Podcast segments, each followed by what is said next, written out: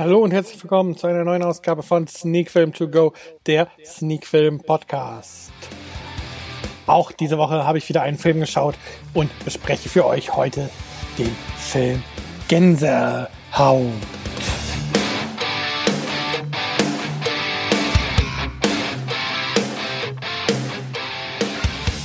Ja, und damit sind wir auch schon wieder mittendrin in einer neuen Folge von Sneak Film To Go, der Sneak Film Podcast. Und wie gerade schon erwähnt, diese Woche geht es um den Film Gänsehaut, unter anderem mit Jack Black. Doch bevor wir zum Film der Woche kommen, möchte ich euch natürlich wie versprochen, ähm, wie heißt es, die neue Rubrik präsentieren, die ja fester Bestandteil des ähm, Podcasts sein soll. Und dementsprechend gucken wir jetzt einfach mal auf die Filme, die ich in der letzten Woche geguckt habe, einfach um euch da einen kleinen Überblick zu geben.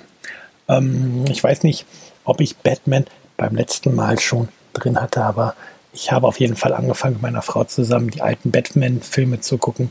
Und da ist es jetzt auch viele, viele Jahre, fast jetzt ähm, 30 Jahre nach dem ersten Batman so, dass Batman und Batman Returns von Tim Burton wirklich gute Filme sind.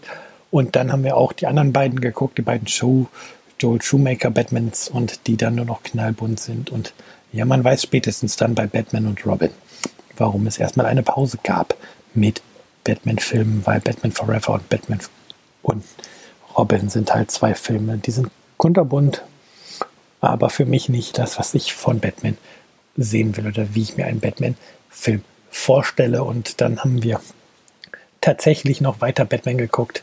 Ähm, die Nolan-Reihe angefangen, Batman Begins haben wir da schon geschaut und The Dark Knight. Und tatsächlich sind beide Filme auch heute noch ganz starke Filme. The Dark Knight ja jetzt 2018 auch schon wieder zehn Jahre alt und ja, ich weiß nicht, ich habe den Film, glaube ich, jetzt zum dritten oder vierten Mal mittlerweile geguckt und ähm, immer wieder ein verdammt guter Batman-Film bleibt also jetzt eigentlich nur noch ähm, The Dark Knight Rises, der Abschluss der Nolan-Trilogie, der dann auch die nächsten Tage mal geguckt wird, denke ich. Und dann gab es letzte Woche Mittwoch noch für mich einen Kinobesuch. Ähm, ich habe mir Der Geschmack von Leben im Kino angeschaut, ein Film, den ich bereits vor Kinostart als Rezensionsmuster zu Hause hatte und mir angeschaut hatte und jetzt die Kinotour von der Geschmack von Leben einfach mal dazu genutzt habe, nach zwölf Jahren jetzt mal Schauspielerin und Produzentin Marina Anna Eich kennenzulernen, persönlich. Ähm, wir haben das jetzt schon seit einigen Filmen versucht, die vom WTP international gedreht wurden und wo halt auch sie und andere aus der Stammcrew immer mit dabei waren, uns jetzt auch mal kennenzulernen. Das hat jetzt geklappt, war am Mittwoch ein sehr schöner Abend, ein, ein wirklich schöner Film von ähm, von WTP, der Geschmack von Leben, sicherlich kein Mainstream-Kino und man muss offen sein für ein bisschen experimentelles Kino und auch für durchaus sexuell explizite Szenen, aber dann bekommt man wirklich einen anspruchsvollen, schönen Film und ja, ich bin auch ein bisschen stolz darauf, was Sneak Film ähm, hier bei der Geschmack von Leben auch geschafft hat, denn sneakfilm.de ist tatsächlich auf dem Flyer hinten drauf der in den Kinos ausliegt zum Film, ähm, mit einer Pressestimme, mit meiner Wertung und halt auch mit meiner URL. Und ja, tatsächlich schön zu sehen, wenn die Arbeit von, von mir, die ja ein reines Hobby ist und wirklich nichts mit Profi-Filmjournalismus so zu tun hat, ich habe das ja nie gelernt, ähm, tatsächlich auch mal von Menschen aus der Filmbranche so gut ankommen oder so gut angenommen wird, dass es sogar ähm, auf dem Flyer landet. ja, und dann gab es letzte Woche, beziehungsweise gestern, ähm, den Film, über den wir heute reden wollen, über den ich heute reden will, Gänsehaut, englischer Originaltitel, Goosebumps. Und wie ich es letztes Mal auch gemacht habe, möchte ich die Inhaltsangabe einmal kurz vor, vorlesen. Ich nehme da wieder die Inhaltsangabe von Moviepilot zur Hand. Zack Cooper zieht mit seiner Familie von New York in die idyllische Kleinstadt Greendale und lernt dort die hübsche Hannah kennen, die gleich im Haus nebenan wohnt. Alles wäre perfekt, wäre da nicht Hannahs mysteriöser Vater R.L. Stein. Dieser ist der Bestsellerautor der Gruselreihe Gänsehaut. Bald findet Zack heraus, warum sich Stein so seltsam verhält. Die vielen erdachten Dämonen aus Steins Werken sind real und bedrohen die Menschheit. Nur indem Stein sie in seinen Büchern einsperrt, können die anderen ein normales Leben führen. Als Zack eines Tages jedoch versehentlich die Monster aus Steins Manuskripten befreit, terrorisieren sie die Stadt. Und nur noch Stein, Zack und Hannah können sie zurück in die Bücher verbannen, in die sie gehören. Ja, dazu möchte ich direkt eins sagen, diese Inhaltsangabe ist in einer Stelle nicht korrekt. Es ist ja so, dass Zack zwar eines der Monster befreit und dass ähm, ein anderes Monster durch einen Unfall befreit wird. Das Chaos wird allerdings nicht durch Zack ausgelöst, sondern Slappy, eines der Monster aus den Geschichten, das hier ähm, leider befreit wurde, ähm, ist es, dass ähm, letztendlich das Chaos hervorruft, indem es die ganzen Bücher klaut und die restlichen Monster halt auch befreit. Also da ein kleiner Fehler in der Inhaltsangabe. Ansonsten betrifft das, was hier steht, aber eigentlich ganz gut auf den Film zu. Ähm, Gänsehaut ist ja eine Kinder-Jugendbuchreihe, die es dann auch als Serie in den 90er Jahren gab. Und dementsprechend ähm, ist das mit dem Grusel hier natürlich auch so eine Sache. Wer Gänsehaut als Erwachsener guckt und jetzt hier ähm, erwartet, einen Horrorfilm zu bekommen, der wird natürlich enttäuscht. Also aus Sicht eines Zehnjährigen oder Zwölfjährigen, ich glaube, der Film ist in Deutschland ab zwölf freigegeben lassen worden. Mal gucken, das müsste ich eigentlich auch finden, richtig? Ja, ist Deutschland ab zwölf, also wenn es davon ausgeht, dass ein Zwölfjähriger sich den Film anguckt, der findet die Figuren sicherlich sehr gruselig und auch was da zum Teil passiert, ziemlich gruselig. Ähm, aus erwachsener Sicht ist es ja weniger gruselig, aber auch nicht langweilig. Kinderfilme tendieren ja sehr schnell dazu, zu einfach gestrickt zu sein, dass man sich als Erwachsener überfordert und gelangweilt fühlt. Das ist hier zumindest aus meiner Sicht nicht der Fall. Also die Figuren und alles ist natürlich schon einfacher gestrickt als vielleicht in Filmen für eine erwachsenere Zielgruppe.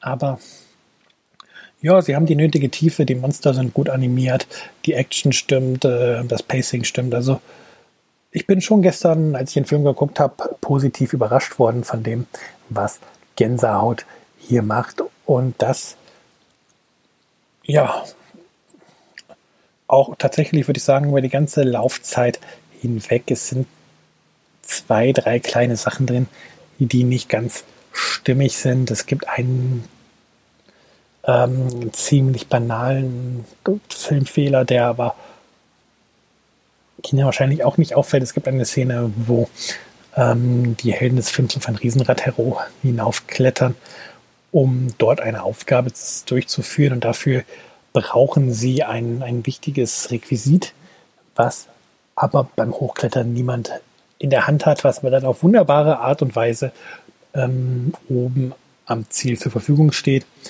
Und ähm, es gibt am Ende so eine Art Epilog, wo ein in gewisser Weise ein Happy End für eine der Filmfiguren herbeigeführt wird, das man vermutlich weggelassen hätte, wenn man hier einen Film für Erwachsene ähm, hätte und eben nicht einen Kinderfilm. Ich denke, man wollte die Kinder halt mit der dort gegebenen Situation, ich möchte sie jetzt hier nicht spoilern, zurücklassen und eher halt diese fröhliche Situation dann herbeiführen. Ja, der Film ist 104 Minuten lang und ja, endlich mal kein Film, der an den zwei Stunden knackt, äh, an Kratzer in den zwei Stunden kratzt und, oder noch länger ist und in gut 100 Minuten halt auf den Punkt kommt. Wenn man den Abspann noch abzieht, hat man wirklich eine perfekte Laufzeit hier für einen Film dieser Art, wo man dann auch die ganze Zeit dranbleiben kann und zugucken möchte und auch zuguckt, noch gerne zuguckt. Ähm, ja, wenn tatsächlich alle Monster einmal freigelassen sind, ist der Film in der Tat ein wenig hektisch. Man verliert eventuell auch ein wenig den Überblick darüber, wo jetzt was passiert und warum es passiert. Also da muss man schon auch mm, sich auf den Film konzentrieren, auch wenn es jetzt nicht so nicht anspruchsvoll ist, aber einfach aus dem Grund ist, weil so viel passiert, aber ist jetzt nicht das, das Schlimmste. Und ja, der Film hält einen gut bei der Stange, kann man sich wirklich, wirklich gut anschauen. Und ich habe mich gestern wirklich gut unterhalten gefühlt. Eric Stein wird ja gespielt von Jack Black, ist auch für mich der bekannteste Schauspieler gewesen. Aus dem Cast kennt man ja zum Beispiel auch aus School of Rock oder Be Kind Rewind. Ich weiß gar nicht, wie der ähm, auf Deutsch heißt der Film. Und ja, Zack, der hier gespielt wird von Dylan Minette, war mir jetzt persönlich nicht bekannt, ist aber zum Beispiel momentan ähm, in der Netflix-Serie Tote Mädchen lügen nicht zu sehen. Vielleicht kennt jemand ihn daher und war vorher auch in der Komödie zum Beispiel Die Coopers Schlimmer geht immer zu sehen. Ähm, ja, weibliche Darstellerin Hannah, die wird gespielt von Odia Rush. Ähm, auch jemand, der mir jetzt nicht wirklich was gesagt hat, ist aber jetzt gerade ganz aktuell in Ladybird zum Beispiel mit dabei und vorher jetzt ähm, vielleicht noch bekannt aus Hüter der Erinnerung, The Giver oder We Are What We, We Are What We Are. Und ansonsten, ja, jetzt auch halt bisher zumindest nicht die ganz große Darstellerin. Dann haben wir noch einen zweiten männlichen Darsteller, der ähm, eine wichtige Rolle spielt, ist der Sidekick so ein bisschen für Zack und Hannah. Und der wird gespielt von Ryan Lee. Und ähm, der hat zum Beispiel mitgespielt in Super 8 oder immer Ärger mit 40. Ähm, könnte man also auch schon mal gesehen haben. Das Gesicht, aber auch kein Schauspieler, der einem jetzt sofort sagt, ah, das ist Ryan Lee, der Superstar aus. Punkt, Punkt, Punkt. Ja, aber selbst wenn man abseits von Jack Black jetzt die jüngere Crew des Films nicht kennt, macht das gar nichts, denn wichtiger als wie bekannt ein Schauspieler ist, ist nun mal der Fakt, wie spielt er seine Rolle und ähm, auch die jüngeren Schauspieler, die er mit die Hauptrollen in dem Film spielen, diese drei, Dylan Minette, Odea Rush und Ryan Lee, machen ihre Sache wirklich gut. Man kauft ihnen ihre Rollen ab, auch wenn Ryan Lee manchmal ein bisschen zu drüber wirkt und das stellenweise ein bisschen doch zu sehr gespielt wird, wenn er Angst hat etc. Aber das verzeiht man hier durchaus. Ja, Regie geführt hat Rob Letterman. Ähm, der ist sicherlich einbekannt durch eigentlich alle seine drei bisherigen Filme, denke ich mal. Alles vielleicht jetzt nicht die ultimativen Hits, aber zumindest große Haie, kleine Fische war ein Animationsfilm, der mich schon ein wenig überrascht hat. Monster vs. Aliens war so okay, aber kann man sich halt auch gut angucken. Und ähm, Gullivers Reisen hat er halt auch gemacht, den ersten Realfilm auf seiner Liste und nun halt dann eben ähm, Gänsehaut. Interessant ist, dass ähm, zumindest in Gullivers Reisen und große Haie, kleine Fische Jack Black mit dabei war. In Gullivers Reisen als echter Schauspieler natürlich.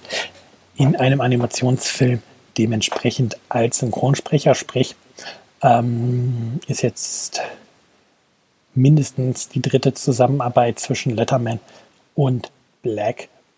Und ja, hat sicherlich dazu beigetragen, dass da auch eine gewisse Harmonie am Set ist, weil du entscheidest dich nicht ähm, für eine dritte Zusammenarbeit mit einem Schauspieler, wenn du mit ihm nicht könntest. Witzig, unbedingt darauf achten im Film, ist relativ am Ende, ist auch ähm, der Cameo-Auftritt vom eigentlichen Autor der Gänsehaut-Bücher von R.L. Stein. Ähm, ja, im Film spielt Jack Black R.L. Stein und ja, was liegt also näher, als R.L. Stein einen Cam Cameo-Auftritt haben zu lassen, indem er einen Mr. Black spielt. Und ja, ist ein kleiner Sidegate, Side-Gag, wirklich nichts Großes, aber es ist halt so, dass Jack Black in seiner Rolle über einen Schulflur läuft und dann äh, von dem echten Errol Stein begrüßt wird mit Good Morning, Mr. Stein und ähm, Jack Black in seiner Rolle dann zum echten Errol Stein sagt Good Morning, Mr. Black. Da musste ich doch sehr schmunzeln. Nichts Großes, aber ja, als Filmfan sind halt diese kleinen Sachen es ganz oft, die einem ein Lächeln ins Gesicht zaubern. Und das war halt eine dieser Sachen, wo ich einfach tatsächlich schmunzeln musste und dachte, well played. Ja, Facts sind soweit auch schon abgehakt. Der Film ist ab 12, 104 Minuten lang. Ähm, und er ist bei Netflix verfügbar. Sprich, wenn ihr ihn gucken wollt, klickt euch bei Netflix rein, da könnt ihr ihn streamen. Damit sind wir, denke ich, durch mit der heutigen Folge. Machen wir auch ganz unkompliziert einen Deckel drauf. Bevor wir das allerdings machen, eine Sache noch, die dürfen wir hier nicht vergessen, die Wertung. Und da sagt mein Bauch mir, gibt dem Film 7 von 10 Punkten. Begründung gab es in der letzten Viertelstunde ja zu Genüge zu hören. Das soll es gewesen sein. Nächste Woche ist Ostern, habt also ein schönes verlängertes Wochenende. Freitag ist ja dann bereits frei und nichtsdestotrotz wird es Ostersonntag natürlich eine neue Folge von Sneak Film To Go geben. Mir bleibt also nicht viel anderes mehr übrig, als zu sagen, habt eine schöne Woche, lasst Kommentare da, lasst Wertungen da und dann hören wir uns nächste Woche wieder zur neuen Ausgabe von Sneak Film To Go, der Sneak Film Podcast.